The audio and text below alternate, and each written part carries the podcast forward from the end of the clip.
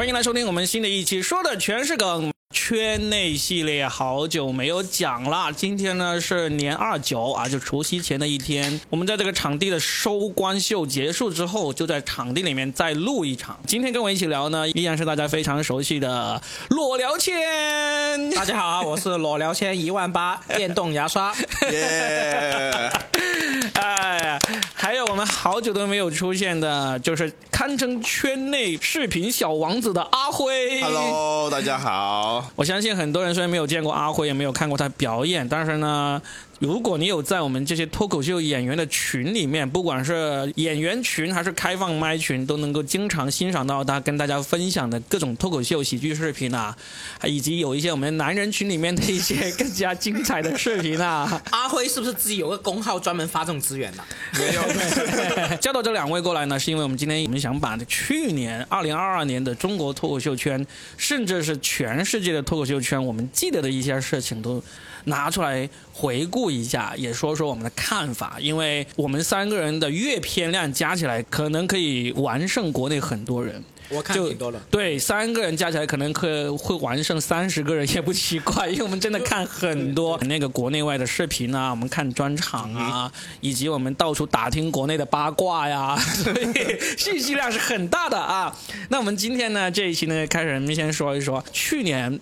国内喜剧圈、脱口秀圈，我们印象深刻的一些事情嘛，不一定非得按那个顺序来聊，能够想起来就可以聊。上春晚就算应该是第一届了。哦，真的？就是那那个张大伟那个川 大张伟。大张伟跟王冕那个春晚。对。对对对，嗯，就那个确实可能可以说二零二二年的第一第一件事情。个热点事件嘛。对，在我们回顾这个二零二二年的春晚这个事件之前，我们跟大家说一下最新的，就是今天刚刚二零二三年脱口秀演员上春晚这个名单也出来了。对。有小慧，还有谁来着？小慧、小慧还有叉叉叉，还有冯捕怪，还有徐志胜、徐志胜和何管志，何广智，对吧叫？一分钟一分钟给我一分钟。另外一个是一年一度喜剧大赛出来的一个节目，就是他们那些演员，一个是金靖，对，一个是马旭东和那个闫佩伦，马旭东和闫佩伦其实真的很值得说一说，这两个人是绿叶，但是绿叶也红起来了，我觉得是非常难得。等一会儿我们聊到一年一度喜剧大赛啊的时候，好好好。说一说这两个人，好吧？就是我想提一句，就是现在因为一年一度喜剧大赛跟脱口秀大会两面开花，然后都加入了那个春晚这个节目里面，其实是对我们喜剧行业是挺有历史意义的。今年春晚出来之后，各个俱乐部老板啦，还有我们喜剧演员都开始搓搓手掌，看能不能赚一波这种感觉呢。哎，我们还还是来回顾吧。我们先从这个二零二二年的春晚，王冕算是有史以来第一个上这个春晚的脱口秀演员了。嗯但那个事情呢一出来，其实引起了圈内的一个很大的一个震撼的啊！我也做了节目了，然后呢，因为这个事情呢，我还跟一些撕逼了，曾经的好朋友撕逼、决裂、拉黑，都 都一套做完了。嗯啊，那个事情就是因为他实际上当时大家很期待嗯脱口秀演员上去嘛，没想到他上去就是跟大张伟表演了一段根本不是脱口秀的，又不是二人转，又不是那个音乐。喜剧吧，只能音乐喜剧是吗？嗯，算不算？喜剧是吗？嗯其实我们是有看音乐喜剧的，对不对？就是国外有好几个丁文庆啊，还有什么好几个人，他们都是用这种音乐喜剧的形式来的。但是大张伟和王冕的那个，就真的，反正至少是除了我们几个觉得。不太像喜剧之外呢，很多脱口秀演员当天晚上都发了很撞梗的一条梗，就是说此刻我正在跟我的爸妈解解释释自己做的脱口秀不是这种。呃，当时我是觉得这个很烂，所以我都没有发出来。呃，但是我这是喜剧演员的一个心声吧，其中一个心声之一嘛。嗯当时我也看那个节目，也会觉得，其实我当时好像没有大家反应那么直接，我只是觉得哦，很难得上这个春晚。然后呢，这个效果公司我的印象还是挺好的，所以我当时没怎么吐槽，我也是在看瓜。当时但是后来你写了很长的文章来吐槽这个事情。后后来是因为他们各自的反应让我有点不认同他们的想法，所以我才写出来的。所以这件事情呢，我们就差不多聊到这里为止。大家如果感兴趣，对这个事情重新回顾一遍的话呢，可以去牙签的公众号找他那篇文章，春有非常详细的来龙去脉。你说说你的公众号以及文章名字叫什么？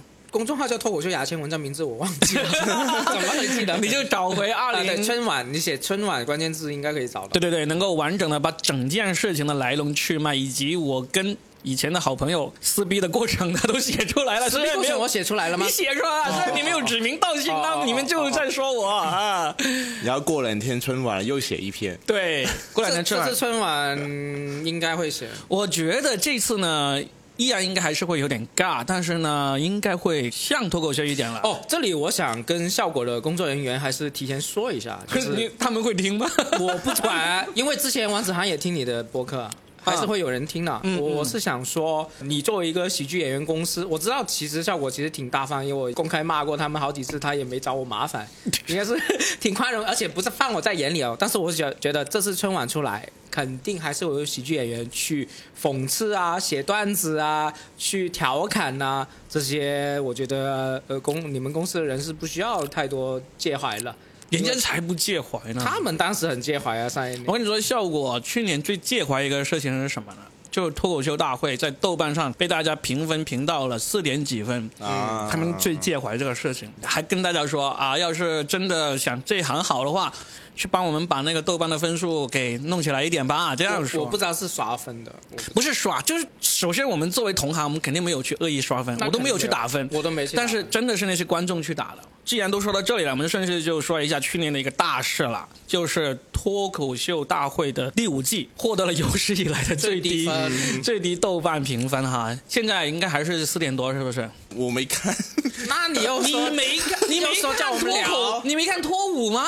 我没看，那 你又叫我们聊，因为我不喜欢里面插好多广告。是这样子啊，我们刚才呢说到这个，他们对这个豆瓣评分在意的时候呢，我本来想后面再继续往下说下去了，这个阿辉就说啊，你不要中断啊，你就顺势聊这个事情啊。好，我现在顺势聊了。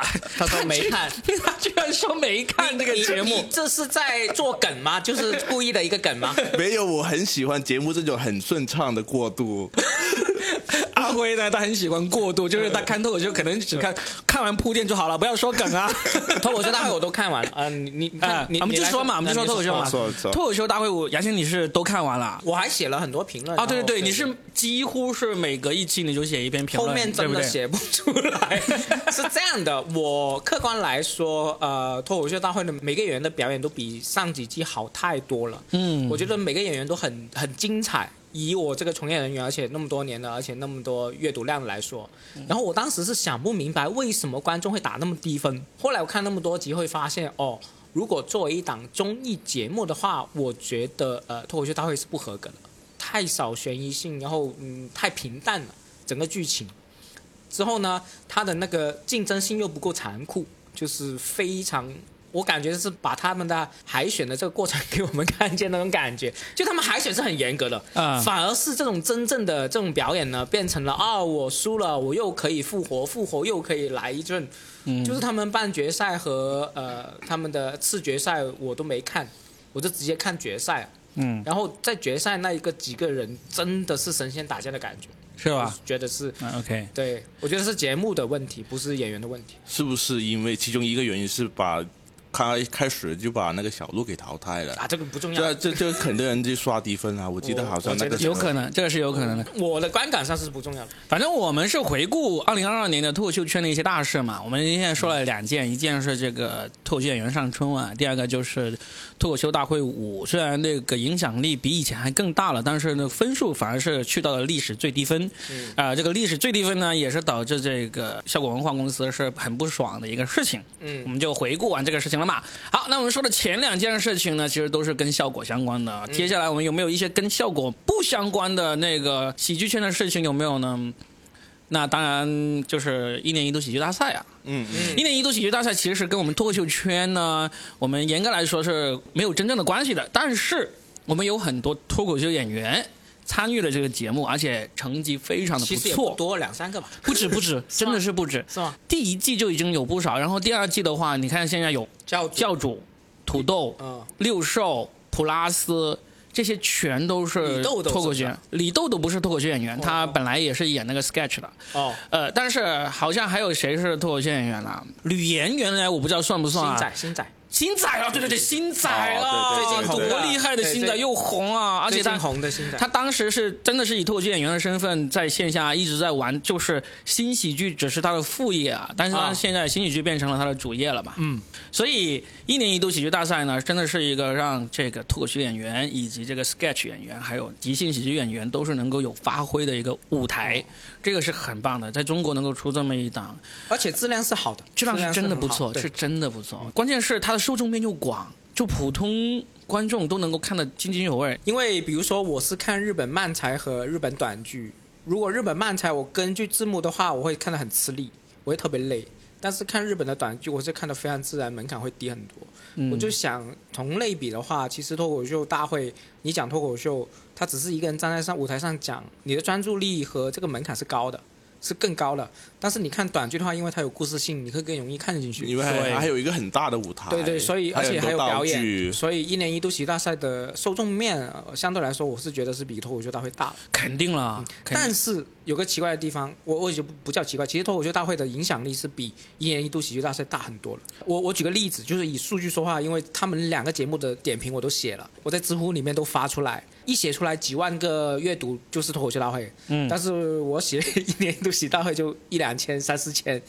然后我就写两集就没写了，我觉得是很正常的，因为毕竟脱口秀大会已经做到了第五季了。嗯，然后呢，效果文化已经推出来了很多知名度很高的那个喜剧演员。嗯，一年一度喜剧大赛，它第一个是第二季，嗯第二个呢，它里面那些嗯，因为它每一个剧本其实都有好多人演绎啊。嗯它里面出现那种明星级别的，其实是到第二季这时候才出现特别火的明星级别的人，就是这个星仔和这个张哲华，嗯对吧？第一季你说蒋龙、张那个啊啊对吧？就是他们那个知名度还没有那么高，但是假如这些人是包括土豆吕岩啊，土豆吕岩也是第二季才红起来嘛。，对对对，如果这些人都能够不断的回来，不断的红起来，其实其实再过一段时间，一年一度喜剧大赛里面那些明星，可能那个知名度以及这个讨论量，并不会亚于这个脱口秀大会。我觉得，而且呢，这个一年一度喜剧大赛是业内公认的好，我们喜剧演员全部都几乎没有说是不好了。嗯，因为首先种类很多，质量每一个短剧的质量也很高，对的。这个是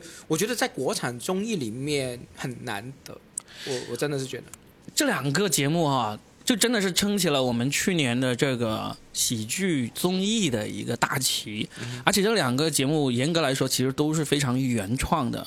因为你说一年一度好像是跟那个 S N L 一样，都是只不过演 sketch 嘛，但是 S N L 没有比赛啊，没有打分啊，对不对？这也是我们非常原创的一个东西。那脱口秀大会也是，对就从第一季开始就是一个原创节目形。式上就是原创的。嗯呃，所以从线上节目的角度来说，我们真的非常感谢小果文化和米味这两家公司，嗯，用原创的方式做出了大家都喜欢的节目。对，而且确实是在呃帮助这个市场，对帮助我们这个行业。对，当然他们都不是去年才出现的啦，都已经是一个是第二季，一个第五季了。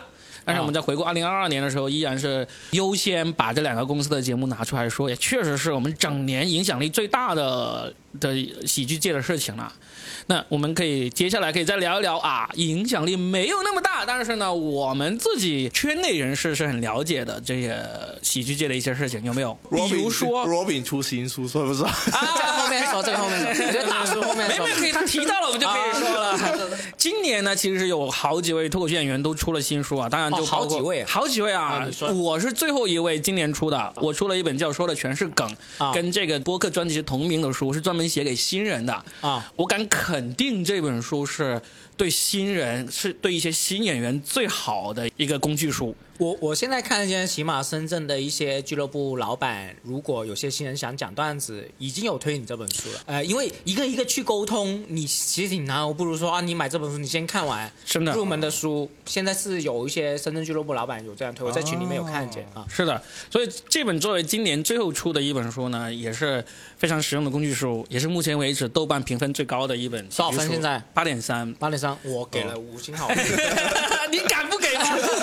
哎，那我想问一下啊，你你今天吹呃吹完、啊不是 吹完，你先讲完这本书，我就是在吹嘛。所以这本书呢，就是在我认为是这个中文原创的喜剧工具书里面的非常独特的一本书。嗯，那在我这本书之前一个多月也出了一本，也是评分挺高的，也是八分以上的。哦，我知道了。就是王子涵的单口喜剧喜剧进阶，对单口喜剧进阶指南。那么这是脱口秀演员出的两本书，还有效果文化出了一本他们自己的官方授权的自传，叫做《笑在生长》。如果这样说，那不止。如果你不是个人的话，效果文化出了好几本上。还有一个叫做《喜剧的秘密》，是一帮脱口秀演员的访谈集，嗯，是吧？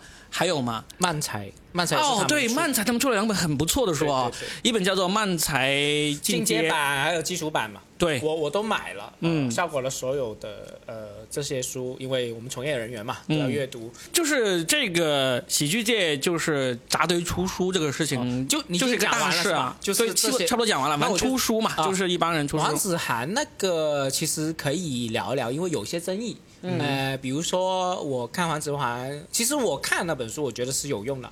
呃，但是呢，有些喜剧演员会有诟病，会说他这本书是直接总结那个什么书？呃，喜剧这回事，喜剧这回事，就是很多人诟诟病这个事情。然后特别是说啊，你们只要把这个书总结一下，写一下提纲，你就能出书，这样这种讽刺的话。但是呢，我觉得呃。因为呢，那本书有些人也看过，其实是挺晦涩难懂。如果你把这本书能提炼成简单而且更落地化的话，它也是有这个功能的。然后我也看了王子涵那本书，我觉得是呃帮助还是挺大的。呃，完全不是一本他们所说的这种，我是很反对的。对，所以这本书的那个名字就说的很对啊，这是单口喜剧的进阶指南。嗯，你如果不是已经到了需要进阶的时候，你跑去看这本书，你是看不懂的，或者说看的会觉得很不对路的。就像我那本书一样，有个傻逼跑去打那个一星差评，是因为他说他想看一些这个段子，对他想看一些段子，他想看一些进阶的东西。他说，但是呢，这本书对新人很好，对对我不好，然后给我打了一星差评。然后去你妈的！我说你他妈的，你自己买的不对，对不对？你不想要买这样的买来，你给我打差评，这种傻逼这种。然后现在是想这样说了，因为我是属于一个读者嘛，我也我我所有书都是买的，对啊，没人送我的。之后呢，我就有权利去评价这些书嘛。对啊，我要说效果也好啊，黄子涵也好，Robin 也好，出这些书其实我觉得是很难赚钱的。你摇头。喜剧界的人出书能够赚到钱的就只有一个人，李诞。李诞对，然后呢，所以呢，所有人出这些工具书，我觉得都要起码要说声谢谢。即使比如说之前有个翻译的很烂的那本书。现在可能效果要重新再翻译的，嗯嗯，呃，即使他那个书，我都觉得是非常有用的。喜剧圣经吗？是那本？我不能说了，我们可以说吗？为什么不能说？喜剧的真相嘛。其实那本书翻译的没有那么不是喜剧的真相啊，喜剧的艺术嘛。是像另一本啊，不要对对，喜剧的真 喜剧的真相是即兴喜剧的啊。喜剧的艺术，我们就是对原来的喜剧圣经那本书，很多人一起翻译的。对，但是实际上，呃，我当时看，呃，当时我会觉得很多翻译会有错误，但是看还是有那个作用。嗯，因为实际上大家都没有赚钱，可能啊，我为了赚这个头衔也好，这方面也好，这是其他的一些间接的一些目的了。但是如果我们这一行人愿意。花这些精力去出这个书，我觉得应该是还是说声谢谢了。嗯啊，这是一个呃帮助我们丰富这个喜剧资料的一个事情来的。对的。那回顾二零二二年，就是喜剧界出了可能是有史以来同一年之间，甚至是同一个半年之间，因为基本上都是下半年才出的，有史以来出书最多的一年了。这也是值得我们记录的一些。最多到我现在没看完。对，我以前就出一本看一本呢。我是不是连我那本书你都没看完？对，我真的还没。因为当时一来就阳了，后来就拖拖拖拖。好了，我看完会写那个观后感，一定要写啊。会写。我还等着深圳有一个很刚的一个女脱口秀演员要给我写一下呢。而且我很认同之前教主在《无聊斋》里面也是讲过一个事情。其实我们这行虽然我们，因当然我们这行很小了，然后年份也不多，但是是缺少一些专业点评喜剧的人。嗯，很多是行内人在互相点评，其实还是不够客观。嗯，你是说，比如说阿辉，你看那么多喜剧，但是你也不点评，对不对？阿辉不点评的，他不点评，他是搬运工啊。对，然后，然后我就说，呃，现在教主其实提了一个概念，其实好像已经有人开始做，但是是是点评外国的，嗯，就是那些很非常呃专业的点评喜剧的喜剧人，然后去写这种点评文章，或者说录这种播客。现在有一个。叫什么？有一个外行人，他不是脱口秀演员，但是他看很多这种喜剧专场啊他先从点评国外的开始，那现在又开始在点评这个国内的。嗯，他点评国外，点评了路易 C K 啊、Bill Burr 啊这些都有点评了。然后他点评国内的第一场专场是教主那个《天生有意思》那场专场。啊这个人的播客名字叫做 Stand Up 起立。这个人的那个播客呢，其实点评的还挺专业的，而且他每一集大概只有二十来分钟，就是算是挺不错，就可以短时间内就能听完他点评的那个内容。那我当然知道这种点评现在因为没有利益，所以点评人才少。嗯呃，我觉得我们这行慢慢蓬勃起来，就希望多点人进入这个点评的行业里面，其实任何一个行业批评家、评论家都是非常重要的，重要的。所以现在除了我刚刚说到这个博客之外呢，还有一个人其实也是点评了很多国外，他还没有点评点评国内，但是他点评国外是非常的专业，很多演员都在看的。这个人叫做 David Lewis，是上海的一个。哦，想起来，在我看来，我把他称之为天才的这么一个喜剧演员。他在美国留学回来，现在在上海发展。他有一个公众号叫喜剧研究所，他是那种门槛高到我都不看了。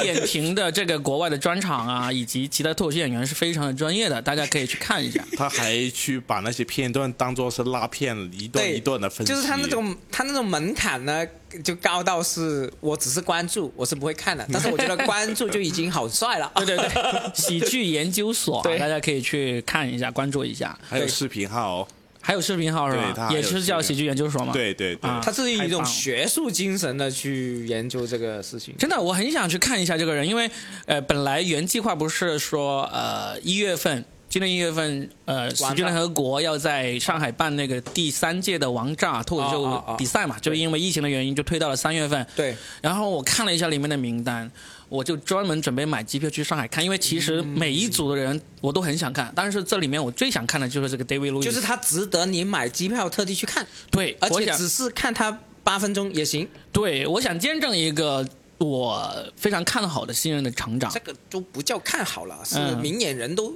瞎子都看得见是天才，你根本就不需要拍他的。哎，我看好你，他说我操，我不知道吗？我严格来说，例如我在中国脱口秀已经十多年了，我见证过的天才有好几个，啊，我还有 一个是牙签，啊，一个是那个池子啊卡姆啊，呃，周奇墨，嗯这些人呢，我都不会专门买飞机票去看的。啊，就是这个的那种天才的灵性是是那个是我们现在要让我愿意捧杀他是吧？对对对，我要毒奶，我要毒奶我要毒死他，杀他我要毒死他。就是这个天才是我愿意买飞机票去看一看。我觉得他其实应该现在压力很大。对啊因为我们每一个人都在看好他夸他，对，每一个人都在夸他。我觉得他现在压力绝对很大，他又年轻，我操，真真的压力死了，真的是。呃，会不会是会不会就搞成他搞砸一次，就是所有人 就完蛋了？然后像你这样子四年不出来，是吧？不出来啊，真的是出道即巅峰但是我也觉得天才是要承受这些东西，真的，你承受不了，你就就不是天才了。对啊，你不是天才了，真的是。我希望 David Lewis 能够扛住这个压力哈。那我觉得 David Lewis 回中国也是一个大事件啊，我觉得。对对对，他确实回来了。因为他的视频，我发到一些呃普通朋友那里，他们就说：“哇操，比你好笑太多了。”因为我之前 Lu- David Liu 确实是很早期，他高中的时候报过我一些喜剧班的，嗯但是我从来不呃，当然我我有跟朋友炫耀一下，嗯但是我不公开说，嗯然后我那个朋友知道是说：“哇操，你还教他，你好意思教他吗？”对对对 我也认同，我也认同算什么？那个 Rock 还报过宋启瑜的喜剧班呢。啊。好吧，我们再说说还有什么呃，二零二二年的圈内大事。我们要回顾二零二二年，当然少不了我们二零二二年看过的专场了，对吧？那我们看了国外很多专场，也看了国内很多专专场。我们先从国内开始说起来吧。就是我我数一下哈，我国内的专场，我看了汪德发的，呃，看了那个呃梁海源的，看了王子涵的，看了宁佳宇，还看了这个童漠男。基本上这就是我二零二二年看过的国内脱口秀演员的专场了。阿辉呢？阿辉，你看过哪些？看小鹿、呃，童梦男、呃，王子涵，还有梁海源四场吧，应该是四场。就看了这四场是吧？对，而且你看了这么少吗？嗯 牙签呢？抢不抢不到票。哎，梁海源你是不是两场都看了没有，我就看了一场，啊？看了第二的那一场是吧？没有一点零那场。你是看了一点零的？啊对对啊，OK，好。我看了梁海源两场，一点零、二点零，然后女儿红，女儿红就是小鹿的。对，童木南，哦，对，你看了黑哎灯黑灯，对黑灯我也看了对，对对嗯五场那就五六场六场了，我才才看五场吗？我六场了。差不多吧，因为其实脱口秀演员自己本身，因为他们的演出很多时候都是在周末嘛。那阿辉不应该啊，你应该看多点啊。我六场我有演出，你没演出啊。哎，来，我们说一下国内的脱喜剧专场的话，我们的一个观感吧。我我会很客观的说，嗯我我我绝对敢说就说。呃，就是说，我们可以说一下，就是我们自己的一些真正的感受哈。嗯，因为我们花钱了。嗯，对，花了钱都是买票去看的，嗯一场都没有拿赠票的。，对，在我自己看来哈，我可能会跟大家的那个推荐的有点不太一样。首先，假如让我推荐给一个普通朋友，他可能从来没有看过脱口秀，但是他很想来看，他也想要看专场的话，我会推荐的是汪德发的专场，嗯，因为他汪德发的专场真的对普通观众非常友好，热闹是吧？热闹也会使活儿，那么段子的梗其实也是不差的，就是没有太落俗套那些梗，嗯，然后又有绝活，那他。掌控的，因为他本身又能够跟跟观众互动，什么基本上我们在国内看到的专场该有的东西他都有。他绝活是什么？他绝活他会 rap，啊哦，真的会。哎，他这个 rap rap 的还挺好的，所以呢，就是我们看过一场国内演员该有的绝活，他基本上都齐备了。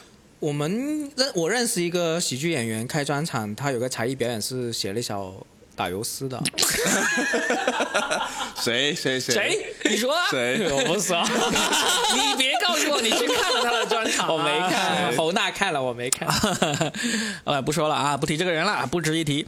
那呃，我会就是像普通观众，特别是像一些他从来没有看过，但是他知道你在做这一行，啊、他就说啊，我真的很想看一下。我觉得王德发的专场是值得推荐的，非常值得推荐。但是如果如果是已经是对喜剧有一定的理解，甚至是同行，在我看过的里面，我会推荐两个人，一个是梁海源，一个是王子涵。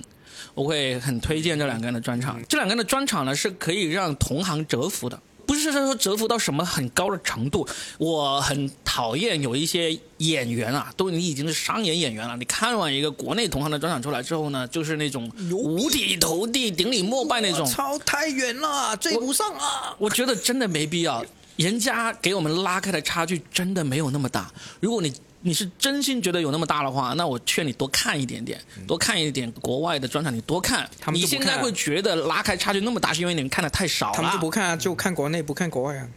我敢肯定，这些人是比你高的，但是你要追上去没有那么难。然后呢，你这样子，他们难，他们难。你这样顶礼膜拜出来呢，其实有时候会让我觉得很烦的，因为这些突然跳出来跪拜、顶礼膜拜的人呢，平时也是我的朋友，平时跟他们说话也是正正常常的，不像是一个傻逼。然后呢，他这样一说，我就忍不住说：“哇，是吗？”因为他假如他说的是一场我没有看过的专场，我会忍不住想办法去验证一下，就验证完了。证明你这是傻逼，是吧？一开始只是疑惑，你要去拿证据，对不对？对呀、验证完了之后，我就觉得哇，你他妈就是傻逼。所以呢，国内的专场就是真的有水平很高的，就是周奇墨啊、梁海源啊、王子涵，我都觉得水平很高的。小鹿的那个也是。据说水平很高，但是我我没去看我看来说，我没去看啊。但是我觉得作为同行来说，你真没有必要这样子吹捧到这个地步。但是确实是他们能够让同行折服，这是无可置疑的，好吧？这就是我对国内脱口秀演员我去年看过的专场的一些总结。那牙签呢？你来说。呃，海源的两场我都看了，嗯第一场一点零我是非常非常喜欢，然后结束之后我还跟几个朋友一起去喝东西，然后去聊，大家也聊得很开心，我觉得是不叫呃。呃，他们会开心更多，因为实际上我是不太吃海源那种观察梗啊各方面，但是他真的好笑，所以我才花钱买了第第二。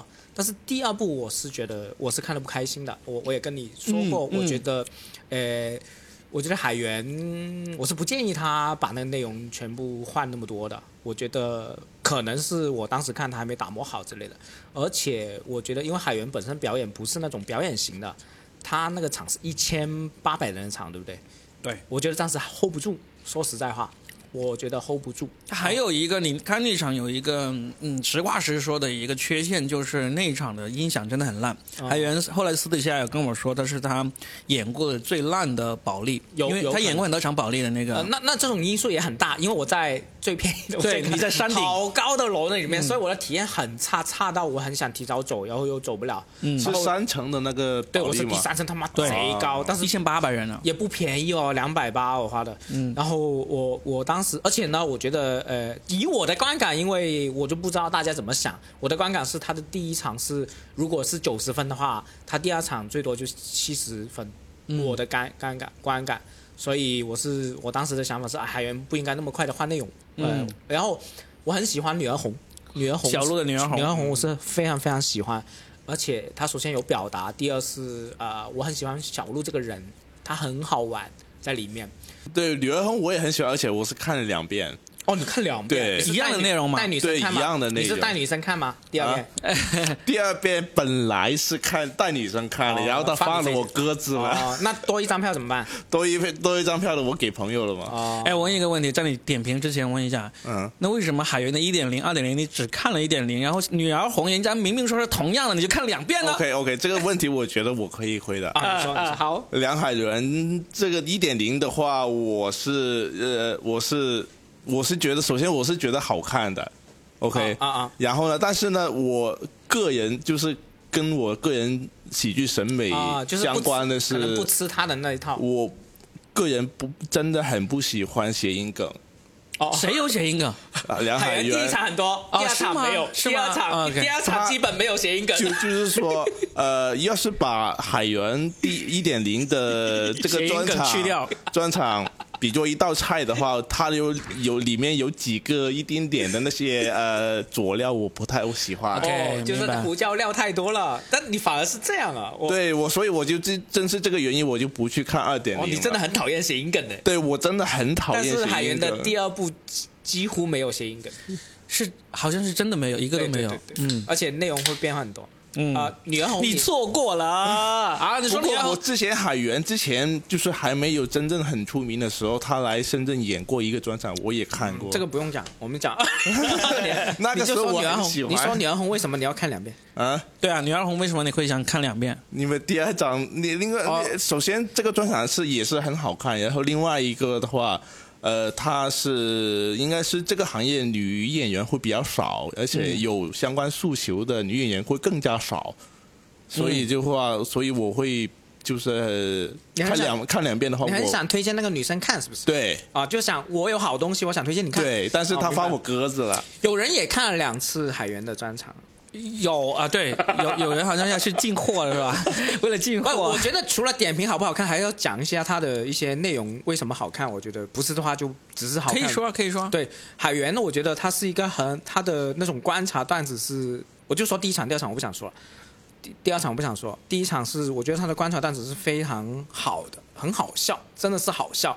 然后他在四百人的场里面真的是从头炸到尾，而且他当天很松弛，虽然穿着短裤，然后胡渣好像也没剃，虽然那个服装没怎么润润，但是呢，这种松弛感还有跟还有好像回到家那种跟观众互动的感觉，我非常非常喜欢。呃，然后就是它这就是一个很好笑、很有趣的一个专场。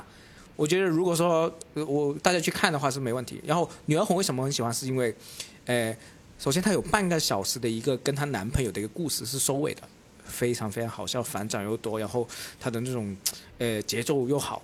然后他前面的半个小时是关于女儿红，就是关于女性月经的事情，表达的也挺好。然后让男性知道了什么叫月经啊，各方面的我是很喜欢。然后我现在还想讲一讲黑灯的，嗯，黑灯的前一个小时我就觉得非常好，但是他讲了好像一个半小时，我觉得好长，我一个小时我就走了。嗯，然后就没你没看完就走了，对我，因为他后面他因为它不是一个故事型的一个呃内容，它是一种很多散段子。对很多散段子，它好笑的，好笑质量高的，但是它太多太多散段子，然后时间太长，我知道它没有什么，它只是一个一个段子。那到后面半小时，我觉得后面半小时它已经变成一个它是新段子开始讲了，它不是一个完整的东西，所以我就我当时就懒得看，我就走。对，这其实我也是我想说的。现在国内有一些脱口秀演员，他们真的是能力和精力都很强。嗯，但是他们就愿意讲七十分钟以上，甚至是九讲到九十分钟，这个超过九十分钟，这个就是我作为观众花了钱之后，我现在做专场的一个体验。我只会做一个小时的内容，嗯我不会长，因为我自己体验过长的话，观众反正我作为观众会很累。我觉得一个小时就够了，只是我把一个小时最好的东西呃递给你，而且它有完整的东西、完整的故事、完整的反思，然后很强的交流感，就 OK 了。这是我看那么多喜剧，而且我当时好像海源的第二场也很长。是的，对啊，海源第二场应该有差不多八十分钟，包括这个教主啊、Storm 啊、梁海源啊、黑灯啊，就很多演员他们都乐于把自己的这个专场自己讲的那个时长扩大到七八十分钟，甚至九十分钟。在我看来，其实是大可不必。大可不必，你你完全可以，完全可以弄两个专场啊！对啊，我不知道或，者说弄更好的东西压缩进去就好了。真的，就我就觉得，既然在我看来，只要是四十五分钟以上就可以是专场了。嗯国外也其实也是这样的标准，对，所以真的没必要一定要弄这么长，因为弄那么长了，一个是对你自己是一个很大的一个挑战嗯，啊、当然可能他们觉得是小 case，但是实际上是一个很大的。第二个对观众也是一个很大的挑战，至少在我看来。国内的演员目前真的有很少能够让观众八九十分钟都能够全程满意的。观众之所以后面会狂吹你、狂捧你，确实因为你在里面的那些高潮的部分、精华的部分是让他们满意了。他们记住了，对他们，但是作为这个同行来说，我是真的不认为你们有九十分长达九十分钟的高质量段子。我觉得这个目前还真的不到。这个播客应该是我们最喜剧演员行内最诚实、最敢讲的这个播客了。真的很诚实我跟 Robin 都是敢讲了。我看了很多，真的是超过八十分钟的那个专场，就是国内演员的，包括周奇墨的，嗯，周奇墨都没有这么长哈。我觉得就算是周奇墨我这么喜欢的，他要是讲九十分钟的话，我都敢肯定里面至少会有十五分钟是他可以考虑放在拼盘里面去讲的。对啊，嗯、因为现在你，我觉得不是送多东西就好对吃的，啊，不是越长就越好。对啊，不是越长的，你包括越好，因为我们这个这个系列是很多圈内的人听的嘛，啊。我也可以肯定各位，其实你没必要去向着这些前辈、这些高手去学他们那么长，你只要有四十五分钟很高质量的，你就可以开专场了。呃，我觉得还是要六十分钟。我的眼，我知道，嗯如果你四十五分钟很高质量，你加上一些其他没那么高质量的，你的这个意思，我觉得也对，因为说实在话，你一年，就比如说你六十分钟都是很好很好的段子，其实真的很有难度。人家那些歌手专辑十首也最多三四首好听啊，我就说嘛，如果刚才听我这样说，被我提到名字的演员就都不高兴的话，我就跟你说，我看路易 C K，我也觉得他就超过一个小时，哦有些地方就不够好笑。不在乎他们高不高兴。不是越长越好，真的没必要，真的自己也累，工作人员也累，观众也累，嗯剧场也累，何必呢？还有，我想说一个事情，就是我希望说，我觉得刚开专场那些演员我就不说了，如果开了三四个专场的人，要把一些老套的段子真的是直接删都别讲了。嗯，你们知道是什么回事了？比如说技巧的东西，很技巧的这种 callback 啊，哎呀，你删掉换一个更好的方式，我觉得，嗯。因为，呃，你不需要这些东西去展示自己，这些我也是想讲。的。对呀、呃，黑灯的那个专场，我哦你说还、啊啊还还有再说一下。嗯。想说的就是他啊，很多听众可能不知道，黑灯其实他是一个盲人，嗯。然后他的段子里面分享了很多他忙的时候分遇到的这些事情，然后其实我觉得在我观众看来，我觉得这个专场对很多观众的意义就是说，呃，他可能就在一定程度上拓宽了国内专场喜剧的边界，就是说他可以跟观众表达，就是说我忙这件事，大家是可以笑的。嗯，其实小佳也说了呀，对，假如说就是我脑瘫这个事情，嗯小佳是脑瘫吗？我没有记错吧？你就说 你你别说脑瘫，你就说小佳这个小小小佳的那个异于常人的地方，他也是在鼓励大家说，你不要把我当这个不正常的人来对待，你是也是可以笑的，我是允许你笑的。对，所以我就希望就是说，我们这边的那个喜剧的边界会更拓拓展的更宽一些。然后包括小鹿的专场，他是讲月经的时候，我留意到有一些男观众会呃不自在对不自在，还有那些起哄的，就是喝倒彩的也有。我我会喝倒彩，有有有，我第二次观看看的时候，会有一些男的会喝倒彩。哦，嗯，那那他周围的人也没有对这喝倒彩的男观众有什么反应吗？他就是吼了一下，就是说表表达了不满，因为他他吼了什么？啊，他吼了什么？我听不清楚，反正 他妈的我是在第三层 最便宜的票，我听不清楚他是在倒喊什么，啊因为他的那因为个大概花了很多钱，那个倒彩在很多钱那里，在第一排，他听不清楚。也 他他他也是开了一下就是男人的玩笑嘛，你怎么约女生还去最便宜的票？你不要那么介意好不好因为我跟他还不熟 不值得这个钱是吧？就像就像约炮约到肯德基一样。每个每个约出来都有他的价码。还好放了我鸽子啊。哎，这个辉这个行为有点像我们多年前看过的一个网络小说，叫做什么那个《轻舞飞扬》那个。可能你们都不知道，也是约炮的时候约去吃麦当劳、吃肯德基，损失没有那么大，好吧？好，那国内的我们还有谁想要再点评一下、评论一下的吗？没有啊，专场都都就就看那么多差不多了我反而觉得我才看那么少。对，我们都看的其实有点少。当然了，呃，看国内专场的最多的人呢，就是我们的北京的 Amy 张倩女士了。但是呢，我们也没办法，我们在深圳约不到她来一起聊。她是可能是国内看专场最多的一个人。我们争取二零二三年找机会找到张倩，我们一起来聊一聊国内的专场的一些看法嘛。好，好吧，然后呢，这样就国内的我们聊的的差不多了，我们开始聊聊国外的吧。国外的专场，今年的大家哦有看哦，我？还想到一件啊，你事情，说不好意思说，没事，我可以剪。那个叫李子涵对吗？啊，王子涵，王子涵。我王子涵那个专场，我留意到一件事情，就是我因为我在国内看过很多线下的专场，但是我留意到一件事情，就是说他就是一个女女演员讲黄段子讲的很精彩的时候，底下的女观众也会尖叫的，就是听到那个黄段子的时候，突然好到会尖叫那种。那就是我是看了差不多好几年线下专场里面第一次遇到这个事情。是吧？对，嗯，真的很不错。所以我刚才也推荐了嘛，我就说我说国内推荐的，我就推荐王子涵和梁海源嘛，好吗？还有吗好，没有了。？OK，好，那我们就开始来聊这个国外的专场了。国外的专场今年大家看得多吗？我看挺多，但是你要只能是二零二二年初的专场是吧？嗯，对，我们因为我们不要说那些古早的专场了嘛，就是说说今年的嘛。啊，今年的那我记忆性比较好，我先来说吧。我今年我自己国外专场我看了那么多场，我自己重点推荐的是那个周快周快的那一场，在那个洛杉矶的 Forum 会馆，有一万多人的一个会馆里面那一场嗯我看，了那场，嗯，嗯非常有意思。Joe Coy 这个美国籍的菲律宾人，可能是近年我最喜欢的国外的脱口秀演员之一了。其实，在他出的那个专场不多，才几场，但市实场市场对，实际上他已经是讲了很久很久，超过二十年的一个演员了。真，我有看回他大概十年前的一些片段，那时候他真的是挺差劲的，我可以这样说。但是他这四场专场每一场都很好看，对很好看。然后呢，今年的二零二二年的这他这一场呢，我也是把我给笑岔气的，因为他前面重点讲了新冠里面他的一些、呃一些事情。这是我看过的讲新冠疫情相关的段子里面最好笑的一部分，就讲了怎么戴着口罩啊，怎么想要混进去，避过这个呃检保安啊保安混进商商场去啊，然后呢戴口罩给他带来什么不便啊这些。你包括路易 C K 那个专场，他也讲了一些戴口罩相关的一些内容，其实都没有这个 Joe Coy 这么好笑。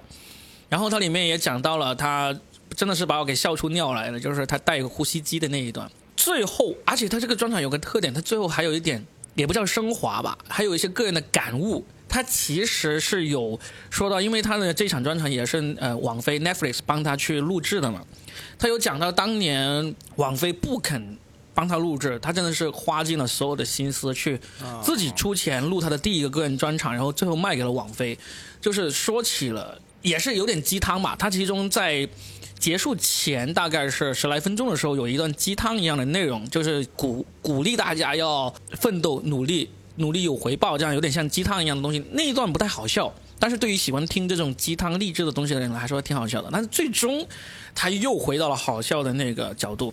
这样子的话，他那种编排以及他那个把气氛降下来之后，又能够带回去这种能力，我觉得真的是很棒。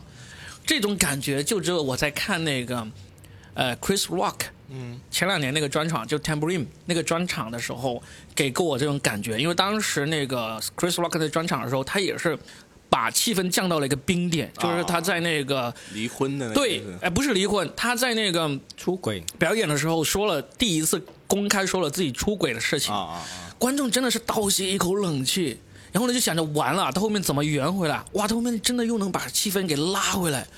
那周快这个去年这个专场呢，也让我产生这种感觉，因为他当时开始说励志鸡汤的时候，其实大家都已经冷下来了，但是他后面又能够回到原来那么嗨的那种程度，以这么嗨的一个爆梗来结束他的专场，所以呢，这是我去年看过的我觉得国外专场。不是冷下来，其实你昨天跟我吃宵夜你也说啊，是观众认真听，对对对。不，是冷下来，是观众在专注听你在说一个事情。嗯，对，就是包括那个 Chris Rock 还有这个周快，他这个其实都是让观众安静下来听，对对对。听进去了。但他听完之后，他又用段子把气氛拉回来，嗯。这个真的是大师级别的能力，在我看来是。其实周快一开始你一直在推荐，我没有怎么在看，然后他今年就说你说的这个专辑，我看完之后就把他前面的都看了。嗯，就很喜欢。然后他不是在最后一个专辑里面说，他那个呃第一次在推荐 Neffy 的时候还哭了嘛，上来之前哭了。我特地去看那个第一个专场，他上前之前就是很严肃的。眼眼眶是红的，对我这这是就他眼眶是红的好屌啊！他这嗯这话就是他第一场他说跟 Neffy 录的，我我就认真看嘛。嗯，他起码他虽然在讲段子，但是你很明显看他的情绪是很低落的。真的，你要是回去看那个周快的第一个专场，他刚上场的时候，他眼睛里面真的是有点红，有点泪光的。当时我就觉得，哇，这个人怎么眼睛这么水汪汪的，含情脉脉的？原来是有这么一个 事要情，哭了，没人买他的专场。这真的很牛啊！这是我这今年专场，我都觉得是推荐看，对的周快，可以先啊看那个最新的那个。对的。啊、好吧，这是去年我看过的，就去年出来的一个新专场，很推荐的一个。那么当然了，就是我去年还看了这个啊、黄阿丽的呃新专场，也挺喜欢的啊，呃好像是也很第三个专场了是吧？对对第三个黄阿丽的第三个专场也很喜欢啊、那个呃路易 C K 的，其实因为 Sorry 啊，因为路易 C K 因为有这个偶像包袱嘛，嗯实际上他去年的专场质量真的是不算很好，但是呢也是挺喜欢的。那还有什么哦？Fluffy 啊，Fluffy 的那个 Fluffy 的那个第一次去电呃那个洛杉矶的他也讲好长啊，他讲好长，但是他真的一直都很好笑，所以后面我也累九十分，钟我应该后面我也累。累是吧？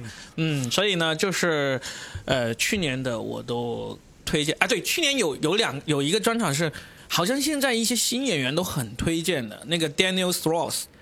我不知道为什么那新演员那么推荐他。呃，我不止新演员，其实他那那怎么读啊？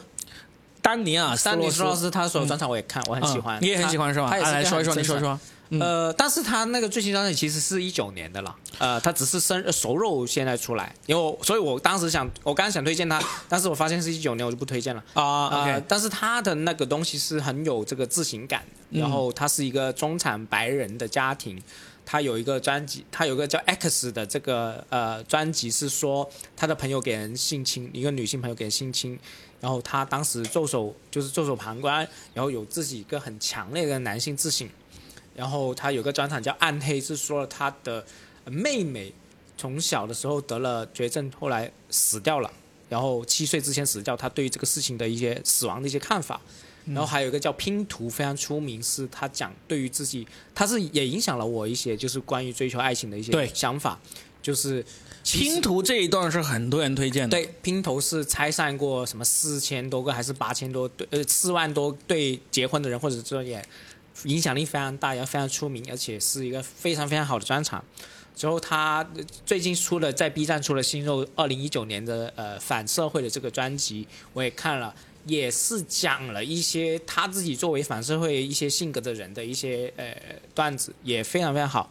实际他是超年轻，他比我年轻好多啊，九三年还是九九这样。嗯然后他在二十多岁已经出了四个专场，然后质量非常非常高，啊是是一个很好很好的演员。OK OK，那我今年我就要花时间把他的所有专场都好好看一下，因为先看一个，因为之前我都是看片段，看完片段之后就说，我说并没有你们说的那么神啊，因为他确实真的很多脱口秀演员，国内的脱口秀演员会推崇的这么一个年轻的国外的脱口秀演员。我我觉得他的好是真诚和反省，嗯。他把他的反省融入段子里面，我觉得是也是我一个学习对象。嗯啊，那你还有什么？我我我我就不想，我不是推荐他了，我推荐一个，但是我不会读了。他是呃，Stu Lee 啊，这个我很喜欢。叫做 Stewart Lee 啊呃，Stu Lee，就是 Tornado，这是一个哎，我真的连听都没有听说过这个脱口秀演我。也是今年才听说。嗯，那你说一下这个。Stu Lee 他就反正 Stewart 史都史都华里，史都华里，然后他这个专辑我也不知道是上一年还是今年出，反正熟肉是今年出的，然后在 B 站有、这个他的他有很多生肉在 B 站，但是我把他熟肉都看完了，他是个好非常非常有魅力的一个英国喜剧演员，然后呢，他一直在呃英国的这种剧场。每一天都练，每一天都讲专场，可能是讲三百场，然后在三百零一场的时候就录，然后呢，他他都是录两个小时，一个小时讲完之后就休息，他们有中场休息，然后再讲一个小时。他是一个非常有呃呃，他就他就自己讲一些很趣事，然后呢，他的段子结构又很奇怪，而且他有一个很牛逼的事情，他会经常跟观众去解析他的段子，这个是我从来没见啊，过。他会说啊，我这个段子为什么好笑？对，然后呢，他他有个很牛逼的，他有一个很牛逼的专场，我就统一说啊，就是他那个专场很大，呃，可能一千多人。第一层在下面的人是他的老观众，很懂他的笑话。他讲到一半，观众就会想象然后在笑，然后他就抬头看那些楼上的人不怎么笑，就是说，嗯，他们已经想到怎么好笑了，你们要跟上。然后他就每次讲的不好笑，就是楼上不笑的话，他就会去调侃楼上的观众，就是他的互动能力也是很强的。我觉得是设计过了。OK 我觉得他是一种段子来的，这是融入了，然后一直在解析他段子为什么好笑，这是梗，然后再吐槽一些同行的笑话，然后就就非常睿智。我我不知道怎么形容，我形容那个，但是我看完之后就很喜欢很喜欢他。然后他是、我，我是看完这个喜剧演员才知道，我操，这就是有趣的人呐、嗯他讲话是有魅力的。，OK，这我觉得是非常推荐。我我其实我在那个全国群里面推过好几次，没人理我。因为大家都还没看。然后哎 呃，他们只对八卦感兴趣。我觉得是每个喜剧演员都要看，然后他的呃丰富性，他喜剧丰富性和突破性，他不玩这种套路的，他不玩 callback 的。他是多大年纪的一个脱口秀演员？他已经五十多岁了，呃，然后他有他之前有个很经典的专辑叫《九十年代喜剧人》，也是非常非常帅气，是一个他还没红的，然后在一个小地方去讲，然后他他一开场的段子就是讲他去，呃，一个喜剧节里面表演，然后呢，有人就是学的一些动物叫，他就说这是什么的动物，这是什么动物叫，然后其他人觉得是这种行为在鼓励他，然后其他人也学其他动物，他又猜，然后其他人又学什么动物，他又猜，然后整场的演出变成他去猜别人是什么动物的这个活动，然后他回到去之后，他当年是有一个爱尔兰这个炸弹的事件，然后在一个他住的地方炸弹了之后。他就回到去的时候，每个朋友都问他 “Are you okay? Are you? Are you okay?” 他以为他他们在关心他的事业，关心他这一年的事情，然后他就讲一些他的经历，哇，就嗯很很棒是吧？很棒的。好，好那我们今年也要去看一看他的专场。就绝对推荐，绝对推荐。OK，好，你推荐完了吗？我推荐完。好，阿辉呢？你对国外的那个专场有什么推荐？今年的话，我会推荐蓬松哥的，然后另外还一个还有一个演员叫 Bill Burr 的，Bill Burr 的，我个人今年才会才才在就是他的那个，才开始喜欢是吧？对才开始喜欢，他是在那个 Red Rock 那个专场嘛，对对那个那个在露天的那个大广场，好像他说了很多很大，就是很挑战观众那还没看吗个三观。我还没看，那个很好看，是不是啊？他们他说了很多关于挑战女权啊，我觉得没有这些，没有是吧？没有也是反思。都也是反思是吧？，对，呃我呃，我看了好多专场，然后男男性演员好像经常讲讲的都是呃，我遇到了傻逼事儿啊，还有一些观察段子啊，还有一些就是比如说政治的段子，还有黄段子，但是解剖自己的话会比较少。然后我觉得这个专场，这两个专场意义可能就是想告诉大家，就是作为一个男性，我们是其实也有软弱的时候，也有。就是也有不高兴，也有很 sad 的时候，就是说不会好像呃，以我们喜剧演员一直是很阳光的样子，但是他即使是这样，还是愿意把这些东西分享给观众，然然后也也也非常好笑。我觉得这个是专场是比较大意义。嗯，OK，Billboard，太好了 Billboard 也是我看完那个专场之后，把他之前的专场又全部看一遍了。然后他之前有很多高质量的专场，好多啊然！后我就发现，因为之前我没 get 到，嗯或者说没进去。后来我看完这个专场又回去看的话，觉得他每个专场都质量很高，就是不是半个小时那种，只要一个小时，然后在 B 站有深入呃有熟肉的，都很好。是这样子。以后你们要看什么专场呢？来我这个剧场看我这一面墙上面 有三十个脱口秀演员，每一个演员都是我看过他们专场的，我才会把它挂起来。Billboard 就是其中一个。然后呢，只有每个人都有只有一张照片，只有两个人，只有两个人我是挂了两张照片的，一个是路易 C K，一个是 Chris Rock 嗯，啊，所以呢很值得看啊。